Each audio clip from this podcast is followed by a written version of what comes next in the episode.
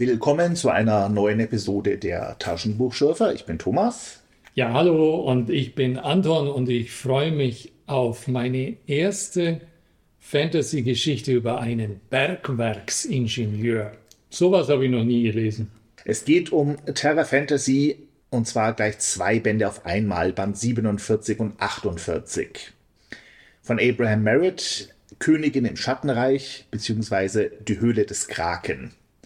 Wir machen das auf einmal, weil das im englischsprachigen Original ein einzelner Band ist, Dwellers in the Mirage, der aus Platzgründen auf diese zwei Bände im Deutschen aufgeteilt wurde. Bitte gib mir den Versuch einer wörtlichen Übersetzung des ursprünglichen ähm, Titels. Das ist amerikanisches Englisch, oder? Bewohner der Vater Morgana. Ja. Vielleicht. Ja. Auf Deutsch im Mai und Juni 1978 erschienen, Übersetzung Lore Strassel, Forward Hugh Walker. Und es geht um einen Bergbauingenieur. Ja, genau. Und ähm, der, der junge Mann, der heißt äh, Live und ist ein Wikinger-Abkömmling. Das sieht man ihm auch an. Er ist wohl unbandig groß und unbandig stark, hat aber keinen roten Bart, sondern lange blonde Haare, wenn ich das richtig verstehe. Ja. Was nicht unwichtig ist. Und ähm, wahrscheinlich ist es ein Klischee, dass Wikinger immer rote Haare haben müssen, oder? Also, und der hat einen guten Freund, der heißt Jim. Und Jim ist Indianer, oder? Sagt man mhm. das so? Den ein, wie es so schön heißt, Cherokese. Ah, Danach wollte ich fragen. Deutsche Übersetzung nur von Cherokee, die ganz üblich ist, die gibt es, aber der bin ich vorher noch nie begegnet. Ja, Cherokese, das hat was. Ja, die, die kennen sich vom College. Leider wissen wir nicht, wo das College stand, oder? Wissen wir das? Nee, das, das. Doch. Ja? Verzeihung, New Hampshire. Dartmouth College in New Hampshire. Boah. Deine Datenbank funktioniert ja bestens. Hm? Ich habe mir das aufgeschrieben, weil es mich interessiert hat.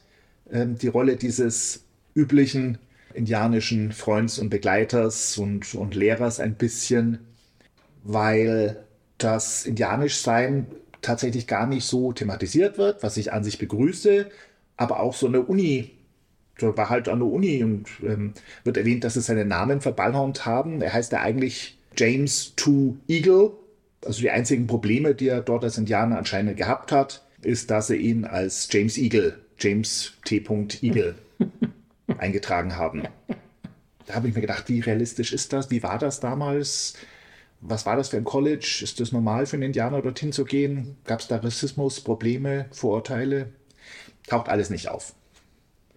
Also das mit dem Namen und der unmöglichen Eintragung im, im Studentenregister, das ist heute auch nichts, auch noch so, mhm. und zwar an unserer hiesigen Universität. Weil, wie ich erfahren habe, hat dort der Abkömmling des jetzt herrschenden königlichen Geschlechts, also wenn wir keine Demokratie wären, dann wäre die Familie der Monarchen immer noch da und dieser Monarch konnte sich nicht im Studentenregister unter seinem Namen eintragen, sondern man hat dann einfach seinen Vornamen und das Bundesland dazu gesetzt. Das Bundesland wurde zu seinem Nachnamen. Vielleicht habe ich Gelegenheit, das zu überprüfen. Kriegt das doch mal raus. Okay, wir schweifen, glaube ich, ab. Sind wir in Alaska oder in welchem Bundesstaat in, sind wir? Ich glaube Alaska, ja. Jedenfalls weit ab. Und Indianer machen wenn sie weit ab sind, Dinge, die sie sonst dort auch machen. Sie hören Geräusche. Und wenn sie Geräusche hören und dazu noch seltsame Töne, dann wird das schnell zu einem Ahnengesang. Also damit ist gemeint, die Ahnen singen dem Indianer Ur-Ur-Urenkel etwas vor. Und das hat dann Bedeutung. Und das hat auch im Roman Bedeutung. Zurück zu unserem Bergwerksingenieur. Der Live, der ist im Grunde der ungeliebte Sohn der Familie, wie spricht man die? Langdon. Die Langdons. Und er erzählt im zweiten Kapitel seine Geschichte. Also zunächst mal ist dieses Theater mit seinen Brüdern, die eben nicht so dieses Wikinger, diese Wikinger-Phänomenologie in ihrem, sagt man so, in ihrem mhm. Ähm, Äußeren haben und die ihn dann nicht mögen und, und er kommt dann irgendwie durch. Auf jeden Fall kratzt er schnell die Kurve, schaut, dass er von zu Hause wegkommt und landet dann bei dieser Geschichte in der Mongolei. Seine Brüder und seine Familie tauchen nie wieder auf, gell? Überhaupt nicht. Auch sein Beruf als Bergwerksingenieur nicht.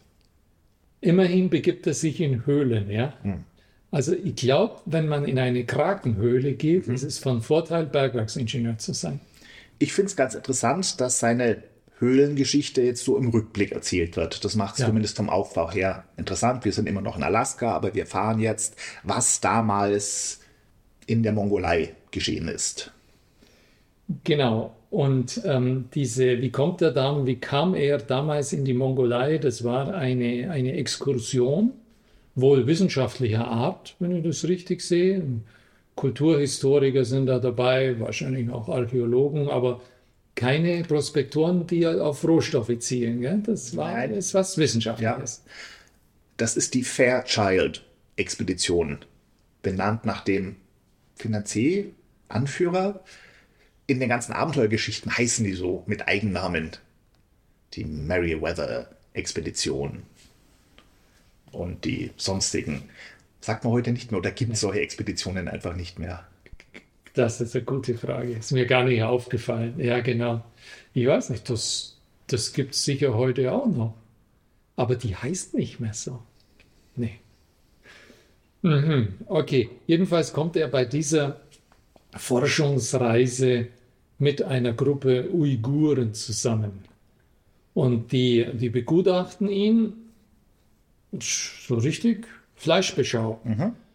Und dann ziehen sie sich mit ihm in sein Zelt zurück, was der ähm, Leiter dieser Exkursion gerne billigt, weil er meint, wenn man mit denen ein bisschen Kontakt hält, dann werden die nichts anstellen. Wir wollen, sie wollten die offenbar nicht vor den Kopf stoßen und diese armen Uiguren wieder in die Wüste schicken, sondern es kam ihnen darauf an, eine Ruhe in das Ganze reinzubringen, dass sie da arbeiten können, obwohl die neugierigen Ortsansässigen da dauernd vorbeikommen. Und so erkläre ich mir, wieso die das einfach hingenommen haben, dass diese Uigurengruppe mit dem Live ins Zelt geht und ihm dort Sprachunterricht erteilt. Nicht nur einmal, sondern an vielen Tagen, bis der Mann Uigurisch kann. Das fällt ihm überraschend leicht, als hätte er es quasi in den Genen. Ja, er, er lernt, glaube ich, überhaupt die Sprachen recht leicht. Das ist mir nicht so recht erklärt, warum er das kann. Aber manchmal ist das in den Genen. Gell? Ja, wollen wir über die Uiguren jetzt reden oder später mal? Das wäre jetzt gut.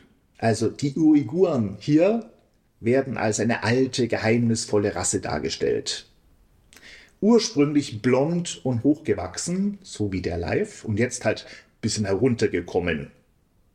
Ein eigenartiges Volk, das einst über die Gobi herrschte, als sie noch keine Wüste, sondern ein Paradies auf Erden war. Und die Vorfahren dieser Uiguren, als sie noch richtig groß und blond waren, sind nach Skandinavien ausgewandert und wurden dort zu den Germanen. Es sind mächtige Magier, diese Uiguren. Und nichts davon hat auch nur im entferntesten irgendwas mit den echten Uiguren zu tun. Das sind die, von denen man gerade ja in den Nachrichten seit Jahren hört, die hauptsächlich muslimische, turkstämmige Minderheit in China, die gerade unterdrückt wird. München ist so ein Zentrum der Uiguren in Europa. Es gibt einige uigurische Restaurants, in denen ich schon war. Und wie hat es geschmeckt? Ausgezeichnet. Das ist eine Mischung aus chinesischer und persischer Küche. Äh, ganz typisch sind lange, lange, dünne, selbstgemachte Nudeln. Sehr lecker. Die Mutter von Live, die stammt ja diesem fantastischen, nie existiert habenden Uigurenvolk ab, richtig? Ja. Und daher hat es in den Genen der Live. Diese alte Uigurensprache, die ja quasi dasselbe ist wie Wikingerisch. Okay, er bezeichnet sich ja dauernd als Atavismus. Mhm. Und also irgendwas scheint ihm da schon bewusst zu sein. Ähm, also er bezieht sich da wahrscheinlich auf seine anatomischen Merkmale, die er, die er an sich selber sieht und an seinen Brüdern eben nicht. Und deswegen meint er, er hat von seiner Mutter was aus der, von den nordischen ja. Gottheiten in sich. Das ist natürlich schon eine. Ja, wobei, hm, das ist so Rassenlehre in der ersten Hälfte des 20. Jahrhunderts. Da war das auch außerhalb von Hitler populär. War eine Sache so, dass man an, an Menschenrassen geglaubt hat und an, an Reinrassigkeit und äh, als Atavismus eben auch, ja, die physischen, die Anatomie, das große und Blonde, aber eben, dass sich auch im Kopf so Rassenmerkmale vererben und vielleicht nach Generationen wieder auftauchen. Äh, rassische Erinnerungen heißt einmal. Und das ist so Popwissenschaft damals, an der tatsächlich nichts ist. Ein anderes Zitat aus dem Buch. Ein bekannter amerikanischer Arzt und Psychologe hatte die These aufgestellt, dass der Durchschnittsmensch nur etwa ein Zehntel des Gehirns benutzt. Hm. ist natürlich Humbug, aber sehr wirkungsvoller Humbug gewesen. Und in den anderen neun Zehnteln, da stecken diese ganzen rassischen Erinnerungen. Da steckt das, das Uigurisch, das Wikingerisch, das aufgrund seiner Gene kennt. Ist das jetzt ähm, bei Merritt noch eine Steigerung des Ganzen, wenn er das nicht in, der, in dieser Rassenlehre lässt, sondern diese überhöht und auf Gottheiten zurückführt? Ich glaube, es ist der Versuch, alles Übernatürliche, Fantasy, dann doch wieder auf unsere Welt oder vielleicht Science Fiction zu projizieren. Dass ja diese ursprünglichen Gottheiten, Odin und Thor, werden hier quasi dargestellt, das sind ja nur Menschen gewesen, Uiguren, Wikinger, die ausgewandert sind, die dann später kulturell in der Legende überhöht wurden zu germanischen Göttern. Kurze Tangente, Snorri Sturluson, der die, ja, klar, die, die, die Prosa-Edda, die, die jüngere Edda geschrieben hat, der schreibt in seinem Vorwort, da war ja Island auch schon hm, christianisiert und er hat das Ganze aufgeschrieben, um die ganzen alten Stoffe festzuhalten, bevor sie verloren gehen. Und der schreibt in seinem Vorwort ja auch, dass die griechischen Helden nach dem Fall von Troja ausgewandert sind nach Skandinavien und dort zu den legendären germanischen Göttern, den Asen wurden. Aber eigentlich waren das ja nie Götter, sondern tatsächlich nur die, die griechischen Helden. Hier wird nicht der Mensch überhöht als Gott, sondern eher die, die Götter zurückgeführt auf, auf Menschen. Ich, mir war immer schon klar, dass Priamos mein Urahn war. Aber.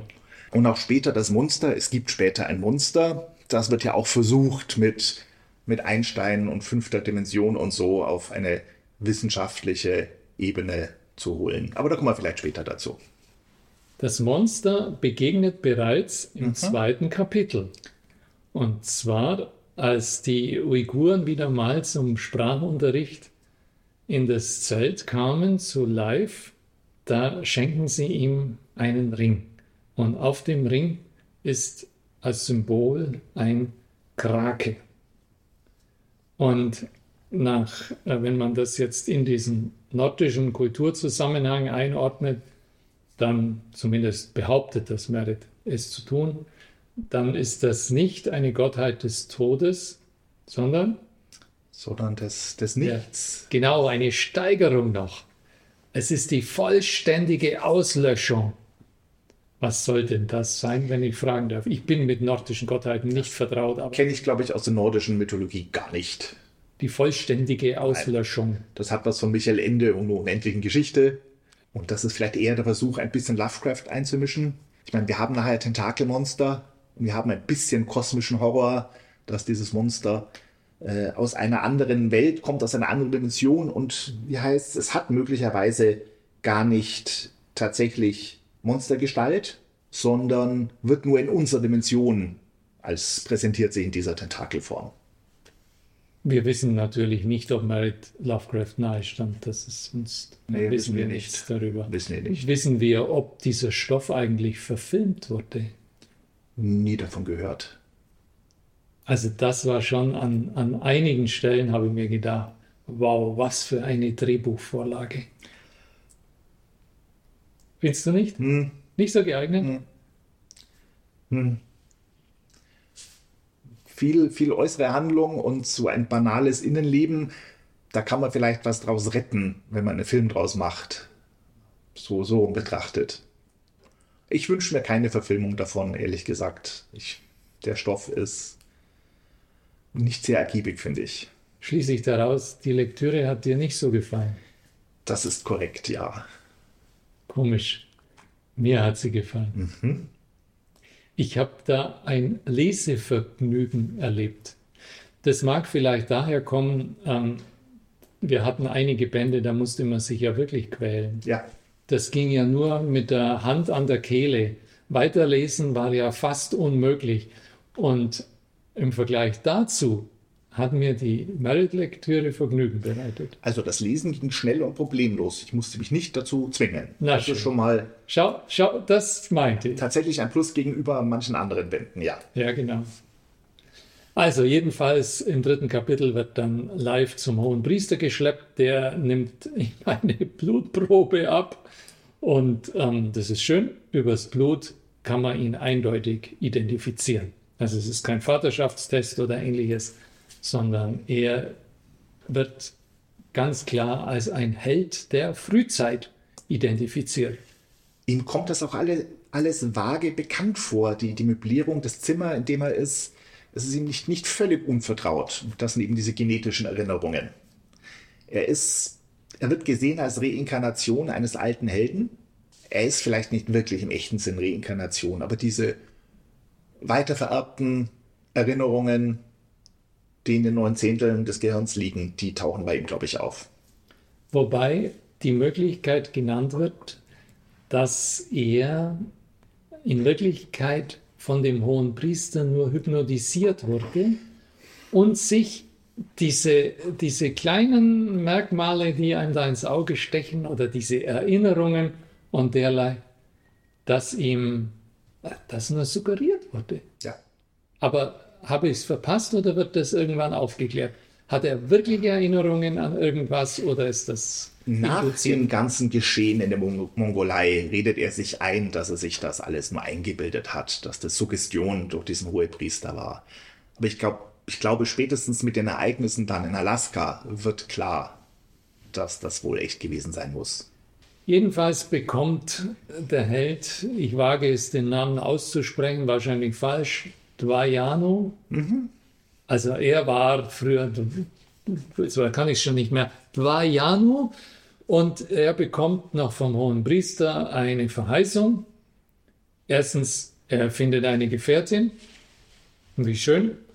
Zweitens, es gibt im Osten noch mehr von seiner Art. Das stimmt ja aber dann nicht mit der Romanhandlung überein, oder? Also, Ja, was heißt Osten? ja genau, was heißt Osten? Das ist die Frage. Es gibt an einem anderen Wort noch andere so Exil-Uiguren, wird angedeutet. Und auf die sto stoßen wir ja später. Also in Kapitel 4, da kommt es zu einem üblen Ritual mit einem Menschenopfer und Live kann sich gar nicht vorstellen, dass das jetzt so passieren wird und denkt sich, das ist ja kann nichts nicht schlimm. Also dann wird es aber wirklich ein Menschenopfer und er ist dann ganz verstört, weil er nicht in der Lage war, das zu verhindern. Und das wird zum Schrecknis der weiteren Handlung. Er fühlte sich wie gelähmt und unfähig einzugreifen. Also ist auch wieder ein bisschen meine Hypnosethese. Er flieht dann entsetzt und das Merkwürdige, die Uiguren lassen ihn fliehen. Die lassen ihm, lassen ihm seinen Willen. Der Hohepriester macht ihm zwar klar, dass jemand ihn rufen wird und dann wird er nicht ausweichen können, dann wird er nicht gehen können, dann muss er sich der Sache stellen. Jetzt taucht auch der Name auf. Das ist so mit dem Namen ist das erste Buch überschrieben. Ich schaue mal nach. Kalkru. Und diese Wesenheit, die hat jetzt da sich irgendwie manifestiert. Das Tentakelmonster? Ah, schön, wir sagen Tentakelmonster. Ja. Gut, aber es ist nicht unbedingt ein Tentakelmonster. Es, es erscheint in dieser Welt den dort lebenden Menschen nur so. Ja. Und dieses Tentakelmonster wird live irgendwann rufen, so die Prophezeiung des Hohen Priesters, und dann wird er nicht ausweichen können. Das kann man aber jetzt schon vorgreifen, die Erklärung, dass das mit mehreren Dimensionen und Einsteinräumen und was weiß ich zu tun hat und dass dahinter vielleicht ein ganz nettes Alien von Alpha Centauri steckt, das hier nur als Tentakelmonster erscheint im fünften Kapitel zeigt Live seinem Indianerfreund, den gibt es ja auch noch, den Jim, dem zeigt er den Ring. Jim wundert sich ein bisschen, dass er den noch hat, aber der Live hat den Ring natürlich nicht zurückgegeben. Er ist als Dwayanu von dannen gezogen und hat den Ring einfach am Finger gelassen.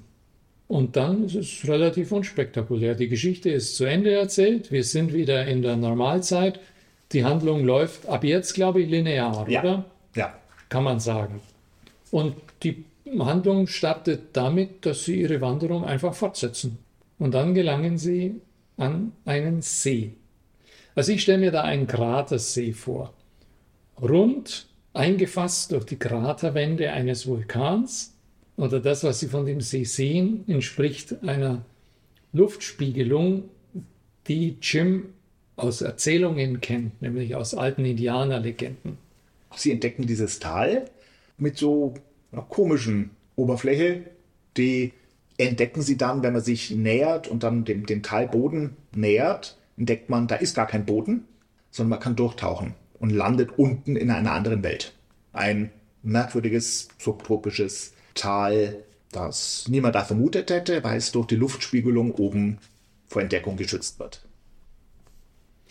Und sie wollen natürlich reinschauen hinter die Spiegelung und dann passiert ein schlimmer logischer Fehler. Live ist doch der über zwei Meter Mann. Aber Jim ist nicht der zwei Meter Mann. Jim ist ein sehniger, wendiger Indianertyp. Okay. Und jetzt lässt sich der Live, das ist ja wie bei Dick und Doof, gell, hinab durch diese Luftspiegelung mit dem Kopf voraus und Jim soll ihn an den Füßen festhalten, ja, damit er nicht da reinrutscht. Und genauso passiert das. Live schaut da rein und sieht eine fruchtbare Landschaft und dann zieht der Jim diesen bärenstarken, überschweren, übergroßen Nordmann-Typen wieder raus. okay. Okay. Mit indianischen Medizinmannkräften. Genau. Jedenfalls, ähm, das ist interessant, was live da sieht. Schön fruchtbar, tolle Landschaft, aber ganz fremd. Die fackeln nicht lange und denken sich, wenn es da fruchtbar aussieht, dann gibt es ein warmes Klima, immer noch besser als Alaska oder Kanada. Und vermuten, jetzt kommt wieder erfundene Wissenschaft ins Spiel, sie vermuten vor einer blasenartigen meteorologischen Erscheinung in einer Grube zu stehen, wo sich so ein kleines Stückchen einer Welt erhalten hat, wie sie vor zehn Millionen Jahren den ganzen Kontinent bedeckte. Also jetzt kommt der Saurier, aber es kam keiner. War ja beliebt, so diese Saurier in kalten Gegenden. Ja, aber wie soll sich denn unten äh, was Warmes ja, ja, erhalten? Ja, frag, aber Burroughs hat, glaube ich, damit angefangen und. Okay, dann denken wir da nicht weiter drüber nach. Die beiden Helden lassen sich fallen und rutschen auf dem Hosenboden hinunter. Eine wunderbare Steinrutsche. Sie landen nicht auf hartem Fels, sondern auf einem Moos, das so dick ist, weil auf dem Moos sind wohl überbreite Mammutbäume vermodert und haben da Moosschichten wie Weichbodenmatten in der Schule hinterlassen. Ähm, sie marschieren gleich wieder los, weil sie haben sich ja nichts gebrochen. Sie erkunden diese warme, feuchte, angenehme Fremdwelt und retten gleich mal ein Zwergenpärchen, wundern sich wenig drüber, dass da zwergenhafte Menschenwesen an ein an eine Felsplatte gekettet sind. Und ähm, wovor retten die die? Vor einer fleischfressenden Pflanze. Jawohl. Ähm, nachdem sie sie gerettet haben, folgen sie den beiden in ein Versteck. Und von dort aus sehen sie eine Frau, eine tolle Frau auf einer Rappstute. Sie sehen, wie die Frau auf der Rappstute vorbeireitet. Und die hat auch noch Walküren dabei, jedenfalls bezeichne ich die so. Die reiten mit ihr. Und diese Frau wird künftig häufig Hexe genannt, aber sie hat auch einen Namen, sie heißt Salurda. Und diese Hexe, die da vorbeireitet, die transportiert eine Gefangene an einen unbekannten Ort. Und das Besondere über diese Hexe, da ist ähm, eine Drohne, die verfolgt sie. Aber es ist keine Drohne, wie man sie heute so kennt, die den Flugverkehr durcheinander bringen und an vielbelebten Plätzen plötzlich abstürzen, sondern es ist ein schneeweißer Falke, der schirmt diesen Reiterinnen-Trupp, schirmt der ab nach oben. Das nächste Kapitel ist recht einfach zusammenzufassen. Sie treffen Evalie, heißt die so. Die treffen sie und dann folgen sie ihr und den kleinen Zwergen in ihr Reich. Dann erfahren wir, dass es sich bei den Zwergen handelt, handelt es sich eigentlich um Elfen und Leif beschließt, aus einem Anfall von Verliebtheit, nehme ich an, Evalie aus dem Schattenreich herauszubringen. Ja. Schattenreich ist diese Fremdwelt, die Fata Morgana, oder? Das die Welt unter der Fata Morgana oder in der Fata Morgana, richtig. Alles ein Synonym. Nochmal zur Verortung. In dieser Welt gibt es eben dieses kleine Volk, die, ich weiß nicht, ob es Ureinwohner sind, aber die sind schon länger da jedenfalls.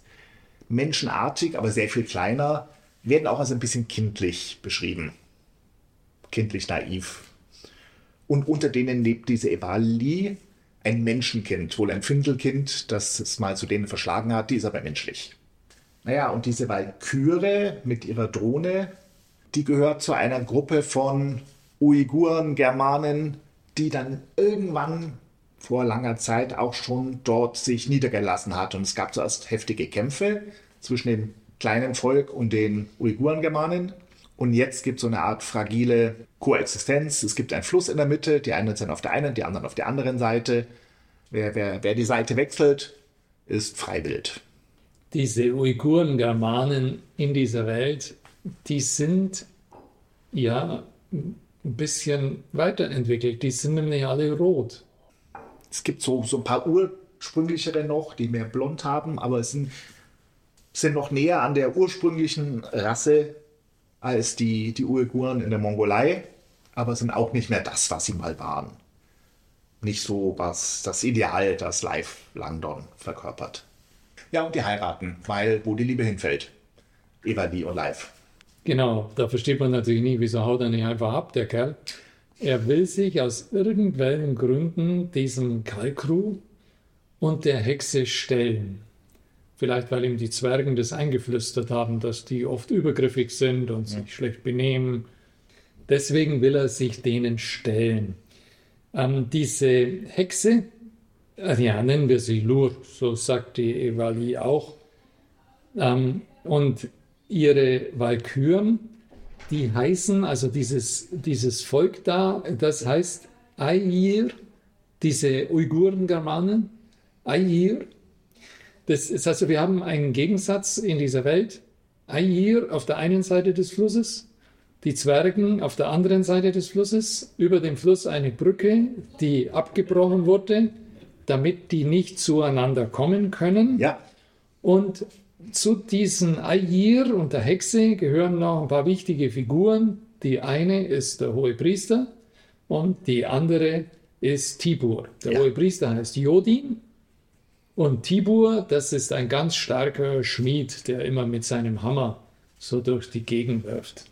So aus Tibur und Tiburartigen Germanen ist dann später die, der sagenhafte Thor entstanden und aus Jodin, dem Hohepriester oder Leuten, die so ähnlich hießen, ist dann später aus dem, aus dem Äquivalent dazu in Skandinavien ist dann später eben Odin als Sagengestalt entstanden. Ah, interessant. Ja, dann kommt die ähm, Heiratszeremonien und dann entwickelt sich wieder die Handlung. Das ist auch der Teil, an dem der Herausgeber die Geschichte auseinandergerissen hat. Aber er hat es gut gemacht. Es mhm. wirkt wie ein Cliffhanger. Ja. Ich habe da nicht viel zu sagen. Er trifft auf seine Gegner. Der böse Tibur wirft den Hammer nach ihm. Und wenn ich es richtig in Erinnerung habe, live fängt den Hammer auf. Ach so? Ja. Er fängt den Hammer auf. Läutert ihn zurück. Genau. Und dann landet er aber trotzdem im Fluss bei den Blutegeln, weil er seinen Ring zeigt, richtig? Das kleine Volk misstraut ihm, das ist das Problem. Er ist so groß und blond wie die bösen Air. Das kleine Volk misstraut ihm. Er zeigt seinen Ring und offenbart sich den Air als jemand, der irgendwas mit diesem Tentakel-Kalkru-Monster zu tun hat.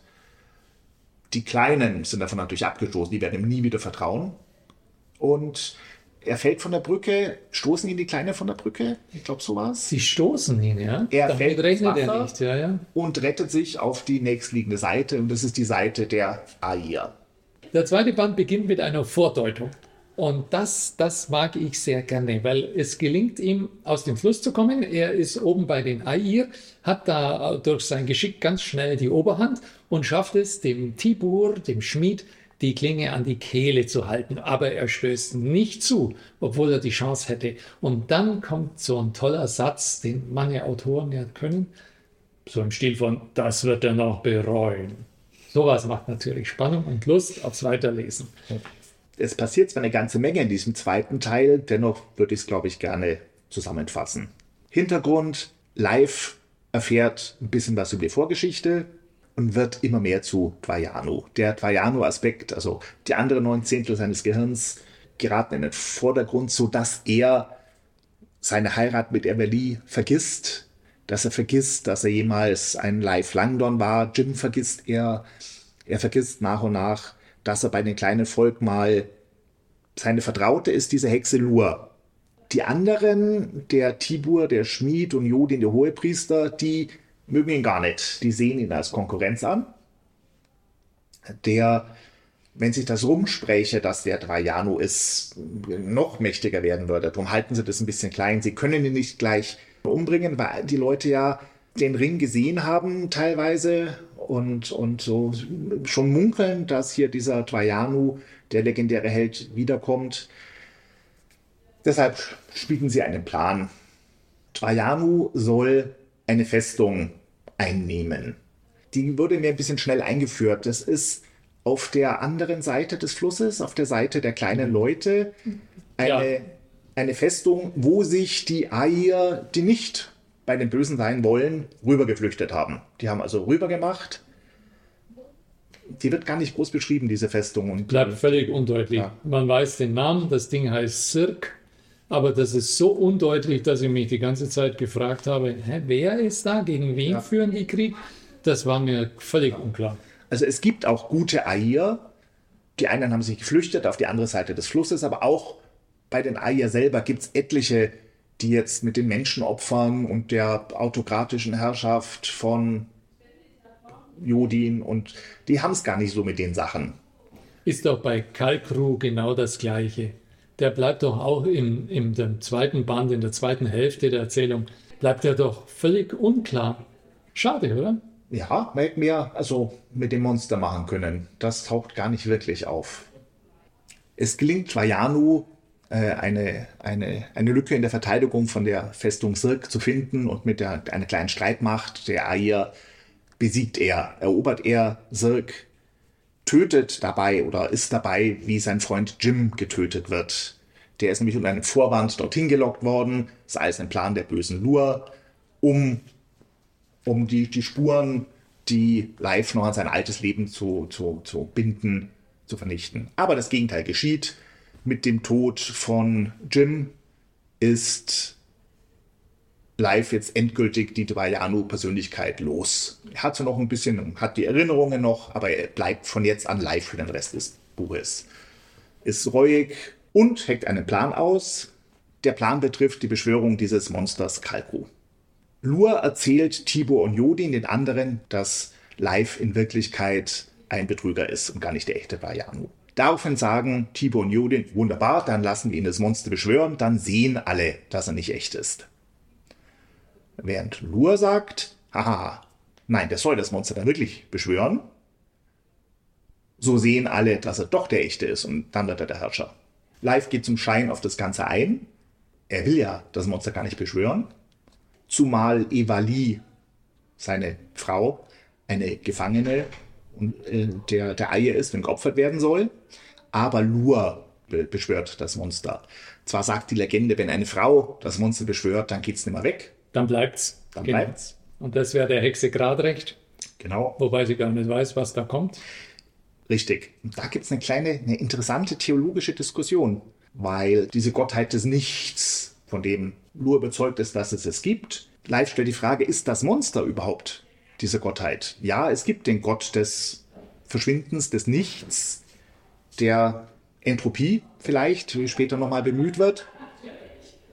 Aber es könnte sein, dass wir etwas vor uns haben, das nur so tut, behauptet, ja. dieses, diese Gottheit zu sein, ja. in Wirklichkeit jemand anders ist. Oder nicht mal das behauptet, weil das ist ja einfach nur so ein Tentakelmonster, das behauptet gar nichts, das ist da und frisst Leute. Live gelingt es jedenfalls, die Zeremonie zu stören, mit der Lur das Monster beschwört. Es gelingt auch, Lur selbst zu töten, aber nicht bevor sie auf Evali einsticht. Evali schwer verbundet. Die Leute, die Eier, die sind im Prinzip dankbar. Das Monster ist jetzt für immer fort. Live kündigt an, ja, das mit den Opfern und das alles, das, das hört jetzt alles auf. Wir machen hier ein bisschen Demokratie. Leute sind hoch erfreut und wir nähern uns dem Ende. Mhm. Und da gibt es zwei Varianten. In der Erstveröffentlichung, der auch die beiden deutschen Übersetzungen, die ich kenne, folgen, geht live mit Evali und verlässt das Land der Fata Morgana, um in unserer Welt ein dann wahrscheinlich bürgerliches Leben zu führen. Ja, ja, das ist klar. Sie wird irgendwo an der Kasse in einem, in einem Small Mart stehen und da ja, die Etiketten ablesen. Die ursprüngliche Fassung von Merit stirbt Evali. Nein. Und wieso haben wir die nicht? Weil der Herausgeber bei der Erstveröffentlichung gesagt hat, nö, wir brauchen ein bisschen mehr Happy End, das geht so nicht.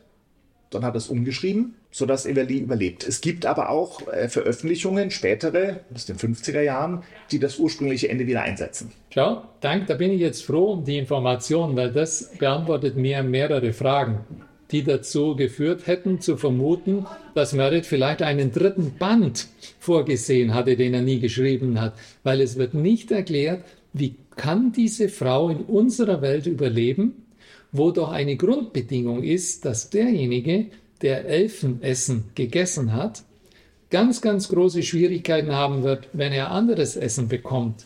Und wenn jemand seit der Kindheit, also immer schon Elfenessen zu sich genommen mhm. hat, dann wird er unser Essen überhaupt nicht essen können. Ja. Das war eine Grundbedingung. Aber darauf wird nicht eingegangen. Deswegen habe ich gedacht, der schreibt noch einen dritten Band. Nein, so ist die Lage. Wir haben einen einzigen Band vor uns und der Herausgeber hat sich dumm eingemischt. Da werden jetzt wieder alle Vorurteile bestätigt, weil ich so viele Herausgeber kenne, die sich so dumm in Dinge einmischen, wo sie besser ihre Finger herausgelassen hätten. Danke, hast alle Vorurteile wieder bestätigt.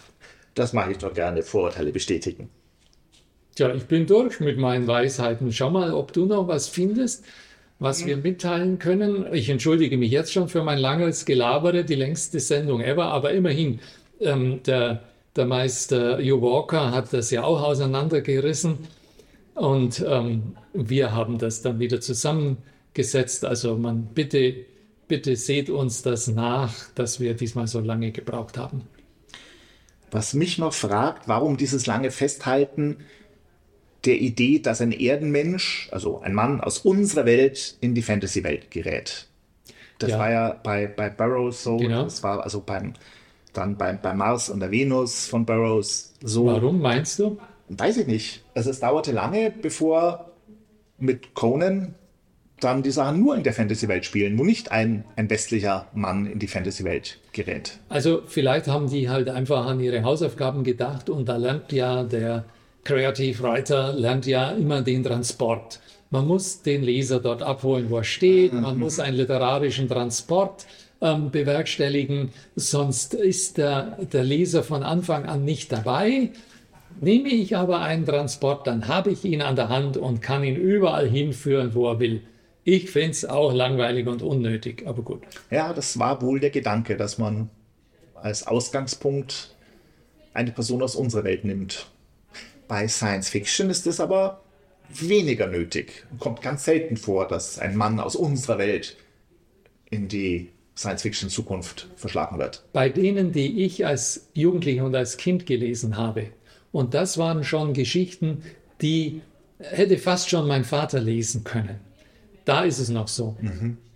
Heißen die Grants Abenteuer im Weltraum oder wie hieß das alles? Sagt mir nichts. Ich meine, mir, mir ist nur eingefallen, Edmund Hamilton, die Sternenkönige.